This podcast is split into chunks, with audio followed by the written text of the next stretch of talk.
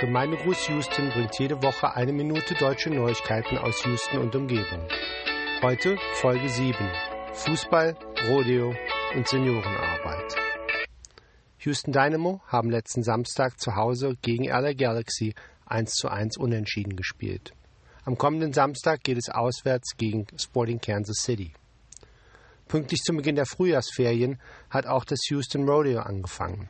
Dort gibt es die Möglichkeit, Rodeo-Wettkämpfe kennenzulernen, vor allem aber auch große Stars für kleines Geld in den Konzerten zu hören.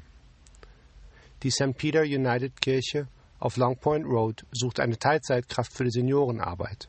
Bevorzugt werden Sozialarbeiter oder Personen, die Sozialarbeit studieren. Die Gemeinde hat eine lange deutsche Geschichte. Ziel ist es, ein Tagesprogramm für Senioren zu entwickeln, wo sich Spiritualität und soziale Verantwortung treffen. Gemeindegruß Houston ist ein Podcast von Daniel Haas. Wenn ihr Ankündigungen, Hinweise oder Grüße habt, schickt sie bitte an houston.gemeindegruß.de.